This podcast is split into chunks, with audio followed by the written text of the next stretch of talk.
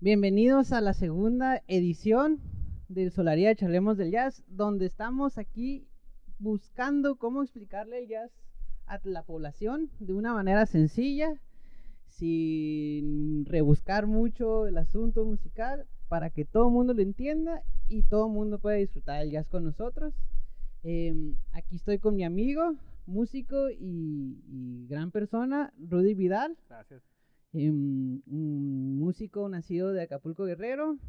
que pues lo que yo sé es que estuvo en Jalapa como maestro y músico. De ahí ha partido para, se fue a Nueva York, según yo. Sí, un rato. y, Nueva York. Y, y ha venido a dar unos cursitos aquí en Hermosillo. Y nos ha ayudado mucho. Y pues bueno, ¿no? Aquí estamos, ¿no?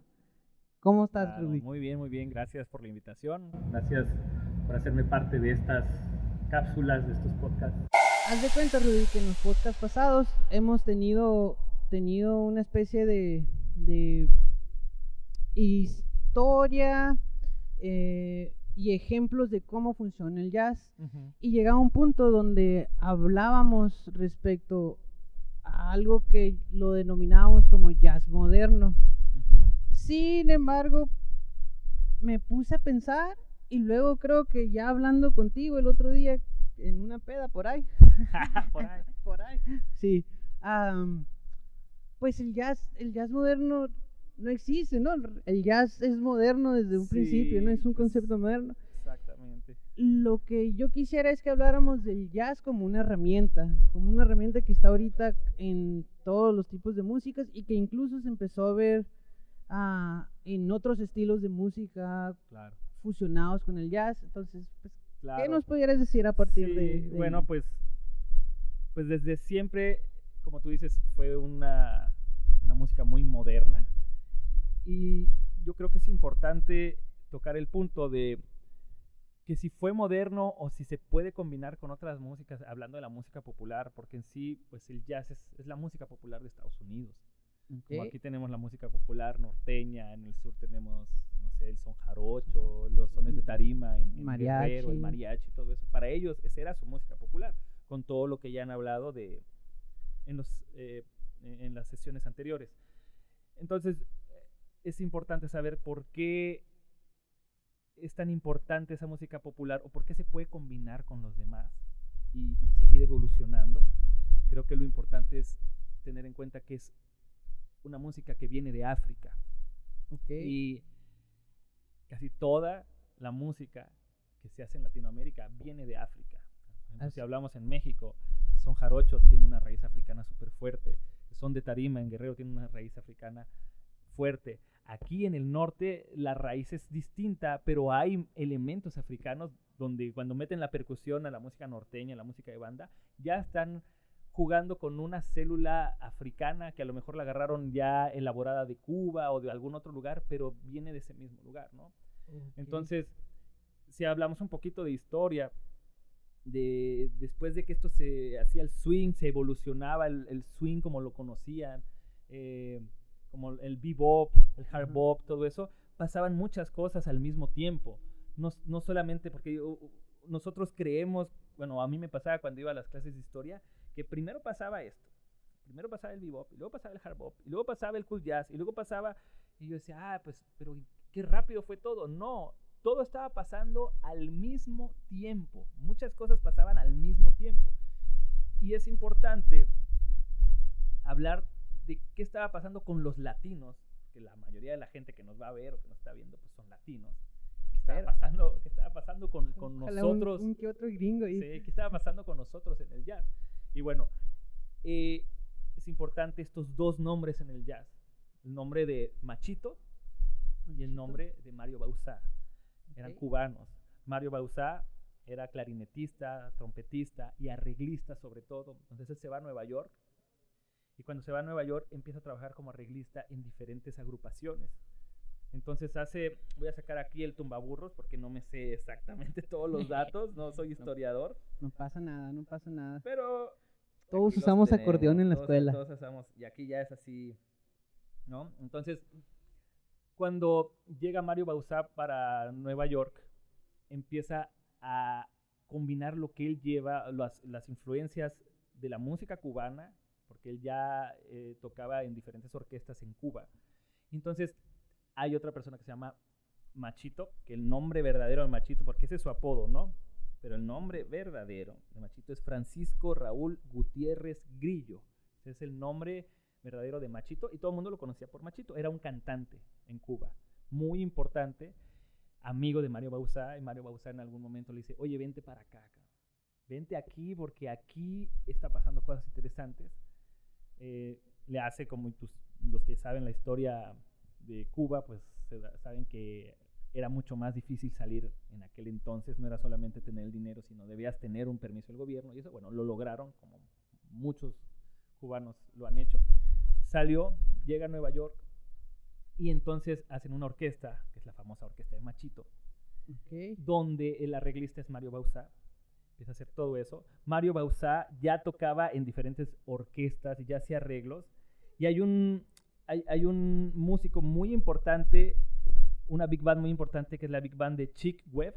Oh, Chick Webb. Y él hacía eh, arreglos ahí. Él era ahí como el que estaba metiendo toda la maldad de, de, cosas que no eran tan comunes para los americanos. Pero bueno, en la, en la orquesta de Chick, Chick Webb fue donde apareció el Fitzgerald, que por primera vez cantó ahí, ¿no? Calloway y Machito fue también que cantaba en esa orquesta, que era así como, ¿qué rollo esto? Tienes a él la Fitzgerald y de repente viene un cubano con su rollo y, dices, pero ¿cómo es posible que pudo, entrar en una orquesta de, jazz, Machito? ¿Por qué? Porque tenía una formación, la música cubana como tal, pues es africana. Vienen, vienen, hay células rítmicas que se unen, que hace que eso encaje. Entonces, más adelante, empieza, pasa por ahí Charlie Parker, pasa Dizzy Gillespie, entonces arma su big band Dizzy Gillespie. Y el arreglista que tocaba ahí también saxofón era este Mario Bausa. Entonces empiezan a hacer, em, empieza a hacer los arreglos y llega un momento que Mario Bausa le dice, vamos a tocar esta canción. Que era una canción que yo después toqué, ya la he tocado, es súper divertida, que se llama Tanga. Esa es la primera canción que puedes considerar como jazz latino, que en aquel tiempo no le decían jazz latino, decían, ¿qué es esto de que estamos haciendo, no?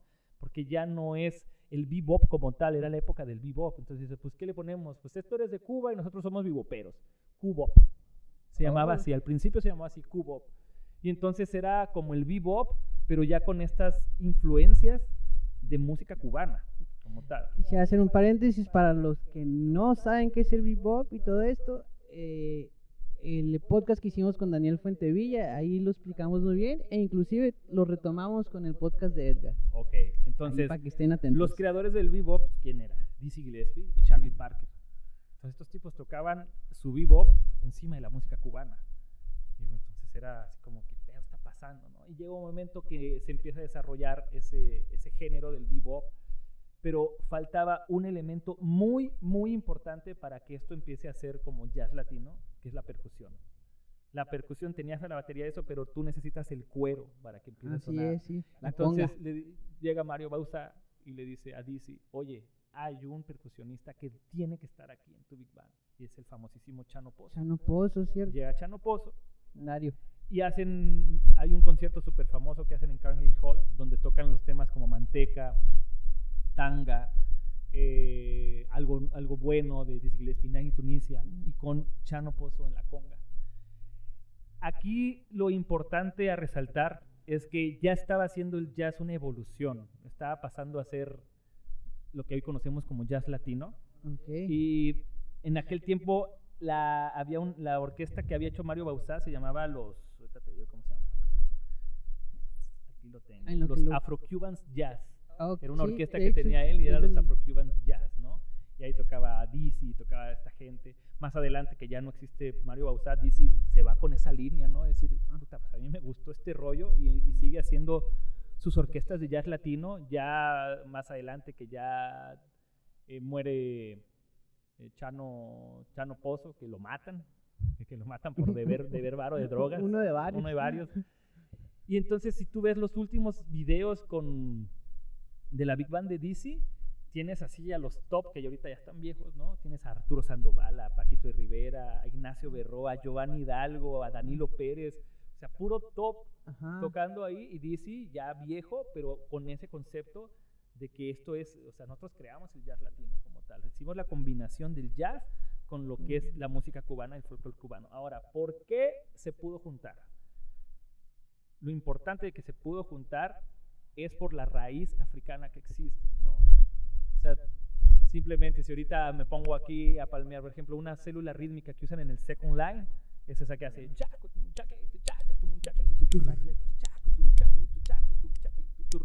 y de ahí cambiarlo a la clave de rumba que usan los cubanos está a, una, está a un lado.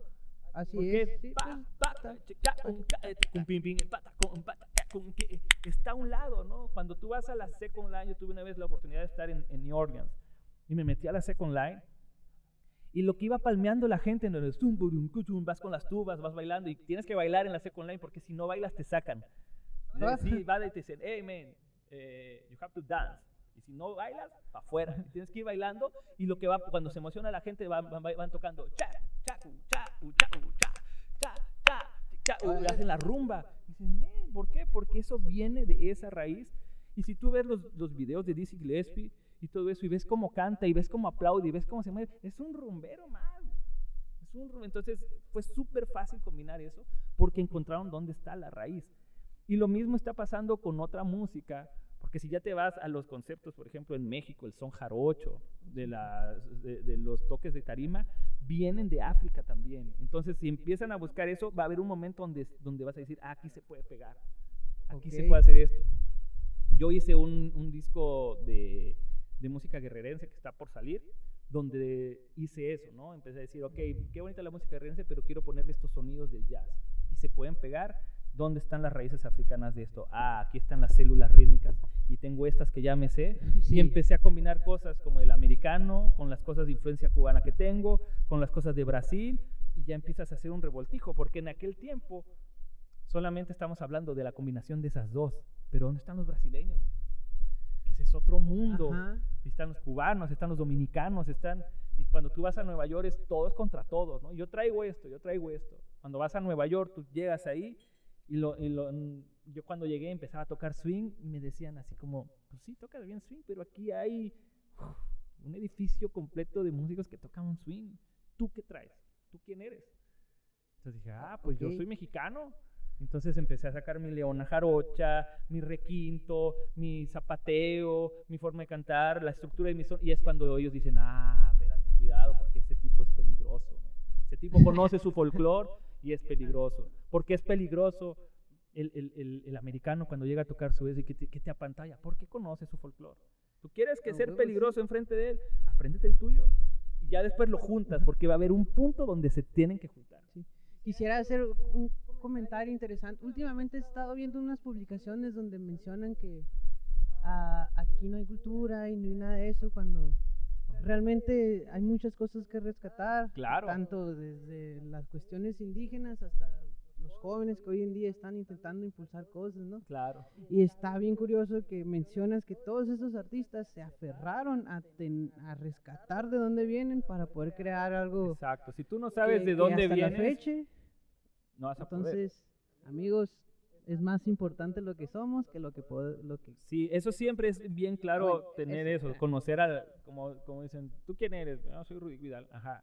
¿Y quién está atrás de ti? ¿Quién es tu abuelo? ¿Quién- Entonces musicalmente va a ser igual. Si, si tú vienes, te lo digo, bueno, la experiencia que yo tuve en Nueva York. En Nueva York no es importante tocar bien, ser el mejor y ganarle al otro. Eso, eso no nos vale madre, no importa. man. Lo importante es ser diferente. ¿Qué te hace diferente al otro? Porque ya hay, much, ya, hay, ya, hay, ya, ya hay un Toño Sánchez que vive allá. ajá, Ya hay un, ya hay un Steve Gadd, ya hay un Dave Welker, ¿no? los mejores bateristas del mundo. ¿no? Los mejores bateristas del mundo. Ya, ya existen esos nombres importantes en el jazz, pero tú quién eres? O sea, no quiero no- una imitación de quién. ¿Quieres una imitación de Charlie Parker? Una imitación, ya él ya existió. ¿Quién eres tú? ¿Qué traes tú? Así es. Yo tengo un amigo allá que se llama Víctor Murillo. Saludos, Víctor. Que él eh, toca el son jarocho, lo toca increíble y toca jazz increíble. Y, cuan- y, y a mí me gusta mucho verlo cuando toca jazz y eso, de que toca, toca el swing y cuando solea mete elementos del son jarocho. Entonces, cuando solea la- los americanos o las otras personas dicen, ¿este tipo qué hace? ¿Por qué, ¿Por qué sigue sonando a swing? Sigue sonando a que está hablando nuestro lenguaje, pero lo está hablando con su acento. Y eso es lo que yo hacía también, ¿no? Ya cuando, cuando dije, ok, estoy aquí en Nueva York, y curiosamente es lo más chistoso, cuando llegas a Nueva York, lo que empiezas a buscar es de dónde vienes tú, porque hay muchos que son de otro lado, entonces empecé a buscar, ok, yo crecí con esto, yo soy de guerrero, nací- crecí con esto, esto lo vi en, en el- en las fiestas de mi abuela, en las fiestas del pueblo, y ya lo traes ahí metido en los huesos y no te has dado cuenta, ya lo traes. Y empiezas a buscarlo y cuando ya lo tienes dices, ah, y ahora si lo meto, si, es- si esta rítmica o esto que estoy haciendo lo pongo en la música de, de- de los americanos, ¿cómo sonará? Y va a encajar porque está seguro de los dos. Y cuando lo oye el americano dice, ah, cuidado, porque este tipo no, esté- no se está equivocando, sabe lo que está haciendo. Y si tú te quieres es. meter allá a jugar, eh, cuidado porque es peligroso. Oye, Rudy, y bueno, pues dos puntos, ¿no? Primero que nada es, eh, habíamos estado manejando el jazz como un concepto de expresarse, ¿no? Pero ahora está como que super jurado que también el jazz de cierta manera es algo existencial, ¿no? Te, te empuja a buscar qué eres o quién eres y por qué eres, ¿no? Eh, es un buen nuevo punto en Sí, la guía, el- jazz. Sí, sí, En fin, ¿no? Y segundo, mm, pues bueno, ¿no? Esto es como, como ya adentrándonos específicamente en el género, ¿no? Y sus derivados, ¿no? Pero también está bien curioso, o bueno, quisiera preguntarte si tú crees que este tipo de pensamientos también se transmite en el pop, en el funk, en el rock, que, que de cierta manera, pues, sobre todo hoy en la actualidad, toda esta música tiene tintes o, o- Claro. o- o ideas del jazz, ¿no? Yo te hablo pues desde mi experiencia, ¿no? Cuando yo empecé a, a tocar jazz, yo no tenía el fraseo de jazz que yo, que, que yo quería. Yo decía, es que no entiendo todavía. Me dicen que es timpi, timpi, timpi, pero, me sonaba como chistosito. ¿no? Quilín, quilín. Y cuando hubo un tiempo que viví en El Paso, Texas, y ahí conocí a uno de mis grandes amigos que se llama Lawrence Brown, baterista de hip hop. Él es invidente, men, y toca increíble, cabrón. Lawrence, saludos, man. JJ, Saludos, yo, yo. Él dice que es Blaxican, man, porque su, ma- su mamá es mexicana y su papá es negro. Ah, Y toca la música, la música del hip hop y eso la toca increíble, compadre. Y entonces, cuando llegué con él, empezamos a armar un grupo con un amigo que se llama Héctor Olé, yo tocaba el piano ahí. Y tocábamos cosas que yo escribía, pero yo decía, yo tengo este baterista de hip hop y yo quiero ver qué puedo hacer tocando hip hop. Y tocaba también a veces el bajo y me estaba regañando a cada rato. No, esto no es así, tienes que oír. Y, ¿sabes qué me puso a hacer? Me dijo, tienes que oír a los raperos tienes que oír a los raperos negros. Escucha como... Y empecé a entender, dije, claro, uno toca como habla. ¿Tú quieres, tú Ándale. quieres, tú quieres aprender a, cantar música norteña? Júntate con norteños. Y empieza a hablar así, golpeado. Y, y, y cuando cantes ese rollo, te va a sonar. Pero quieres tocar la música de los negros, bien, a lo mejor, bueno, no tienes que aprender inglés, y, o, o si puedes, excelente. Pero quieres hacerlo bien, júntate con ellos y escucha cómo hablan escucha cómo, cuando estás oyendo a los raperos, yo, yo cuando iba, me daba mucha risa cuando iba en el tren en, en, en- en Nueva York y en cada estación de repente daban algunas in- in- indicaciones y tú te das cuenta si era negro o era blanco el que daba las indicaciones, o hindú. Entonces se paraba y cuando, era, y cuando era negro, a mí me daba risa porque yo sentía como que el tipo estaba rapeando. A lo mejor las demás se lo veían como lo- la cosa más normal del mundo. Y yo sentía, eh, o sea, el, el, el, el- acento eso y de- "Mira, eso tú le pones abajo un beat de tum, chi, ta, chi, tum, chi, ca". El tipo está rapeando porque así hablan. Bueno, me clavé en escuchar cómo hablaban, me clavé en eso y empecé a entender cómo iban los acordes, cómo se tenía que sentir eso. ok. Y después cuando regreso a tocar swing tradicional, mágicamente sale todo.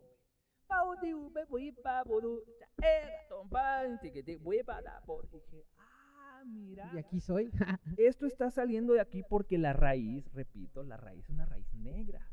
Entonces, tú escuchas cómo tocan el pop los americanos, los afroamericanos, y entonces dices, ah, tienes que sacar esa raíz que está ahí para después tú tocarlo en español, pero que se sienta esos tintes de funky, esos tintes que vienen de una raíz negra, que aún nos tocaron jazz, ¿ok?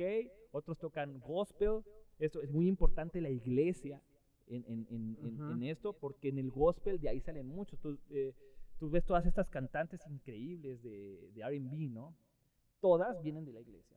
Yo estoy seguro no hay ninguna que no haya que no haya estado en el coro de su iglesia o que no canten ahí, porque la tradición del afroamericano es cantar. Cuando tú vas a las iglesias es y, las señoras cantan y tú dices, wow, De película. canta. Pero esa es su raíz, es como acá. Tú, tú vienes y tú ves un señor que está lavando los carros y se pone a cantar una canción norteña y alguien que lo vea de fuera, un tecatón. ajá, con un tecatón. Y si alguien lo viera de fuera va a decir, ese güey canta increíble. ¿Por qué? Porque sabe cómo se canta, sabe cómo se siente. Viene, o sea, sabe cómo es la raíz de esa música. Es igual. La raíz de- de- del canto está en la iglesia. De ahí sale. Qué macizo todo, ¿no? ok, eh, resaltar la raíz. Am, todo, en la final de cuentas, todo viene de lo mismo. Nada, nada se aleja de, de, de, de dónde venimos, ¿no? Ok, Rudy. Y bueno, pues teniendo toda esta experiencia, ¿qué es lo que te atrajo a Sonora? A mí lo que me trajo al Sonora, lo he estado pensando. Las mujeres, a mí me engañan, son las mujeres, sí, mujeres, todas son muy guapas aquí. Sí. Pues el amor a, a una comunidad que quiere crecer. Eh, antes de venir para acá, yo platiqué con, mi amigo Malik Peña, que mucho tiempo fue mi alumno. Le dije, Malik, ¿cómo está el rollo allá? Porque acá en Nueva York, eh, yo, creo, yo siento que ya no es el tiempo en que yo tengo que estar aquí. Me tengo que mover. Eh, hay gente que si quiere, si quiere seguir ahí eso, pero como muchos, yo dije, no, yo tengo que buscar otro. Y me dice, mira, aquí hace falta alguien que venga a decirnos, a, a darnos esos detalles, ¿no? Decirnos esto es por acá, caminen por acá, porque la gente tiene disposición y eso es lo que me gusta mucho de, de esta, esta ciudad, que la gente está puesta, ¿no? Yo llevo poquito más de un mes aquí y estoy haciendo cosas que, que en otro lugar me hubiera tardado seis meses. Ay, Porque aquí la gente, o sea, es lo que me gusta. Le dices, vamos a hacer esto, y te dicen, va, ¿cuándo? Ya, ahora mismo. Y, y- y- y empiezan, vamos a hacer un grupo, vamos a estudiar, vamos a hacer esto, aquello, porque tienen mucha hambre de querer conocer más cosas. Y por eso mismo estoy, dije, bueno, voy a hacer un curso, estoy haciendo, eh, voy a presentar un curso con una escuelita que abrió, se abrió en Otros Mundos Café, en el Café Madrid, donde vamos a estar dando clases de improvisación, de armonía. Yo voy a dar una clase de ensamble y una clase para todas las personas que les gusta cantar y a los que no les gusta cantar, a los músicos también, sobre las técnicas de composición para hacer tus canciones con letra. Ah, Saber cómo le pones la letra, que sea coherente, que rítmicamente fluya. Vamos a hacer eso y va a haber otra de gestión de proyectos también. Oye, pues qué interesante, la, la verdad, eh, a mí me da un chorro de gusto porque pues Solaría Festival realmente ha sido, mm, es una propuesta mía y todo, pero realmente es, es algo que existe gracias a toda la gente que quiere crecer. Claro. Pero bueno, ¿no? Y, y sí, cierto, el otro día me dijo, vamos a hacer un trío, y le dije, vamos, y a los dos días estábamos ensayando. Estaba ensayando. Que por cierto, el 2 de octubre nos vamos a trío macizo va a tocar acá. Trío macizo se llama. Canciones de Cristian el Chacalito, de Edgar y mías. y del Rudy. Eh, y va a ser aquí en el Está Cabral. Ahí van a ver la publicidad Sí, próximamente. y también estoy haciendo otro grupo eh, que me estoy lanzando ya como cantante, estudiando mucho para que no me digan, ah, qué feo cantas. Ah, pero más de, de un concepto de son cubano y un concepto chiquito en cuarteto, como se hace mucho en Nueva York por falta de dinero, pero entonces empezar a encontrar esa sonoridad grande solamente con cuatro personas. Ahí estamos Ah. Malik Peña, Daniel Fuentevilla, Martín Caro y yo cantando. Y Perfecto. próximamente también lo vamos a estar eh, presentando con canciones originales y sones cubanos y metiéndole mucho co- con, la herramienta del jazz siempre para, para ir a otros planos. Pues muy bien. Pues bueno, yo creo que aquí es donde ya deberíamos empezar a concluir porque luego les va a dar flojera ver todo el podcast. No lo hagan, por favor. Sin embargo, si tienen cualquier duda de muchos conceptitos que se han mencionado aquí, los invito a que vean todos los podcasts pasados. Y yo quisiera mencionar que eh, muchas gracias, Rudy. La verdad está muy interesante que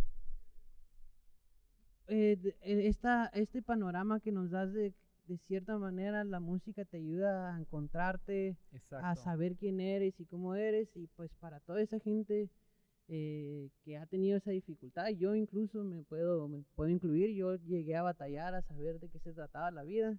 Pues ojalá la música les pueda ayudar. La, música siempre, cuando haces música, al nivel que la hagas, siempre va a ser un reflejo de lo que tú eres por dentro. No, que no puedes, no puedes sacar nada de que no existe en ti. Siempre te vas a ver ahí. Si estás tocando angustiado, si estás triste, si estás feliz, si te falta algo, si sabes compartir con las demás personas, siempre va a ser un reflejo de lo que tú eres. Eso es la música. Pues muchas gracias. Ah, y antes de que se me olvide, un saludo al seminario Niñez Migrantes, que está haciendo una gran labor con los migrantes de, Hermosillo. Está Cabral por facilitarnos todo su, espacio. A Perro Sucio y los controles. Eh, al Rudik y, y, si se me olvida alguien, pues lo quiero mucho. Gracias por sintonizarnos y estamos pendientes. Adiós.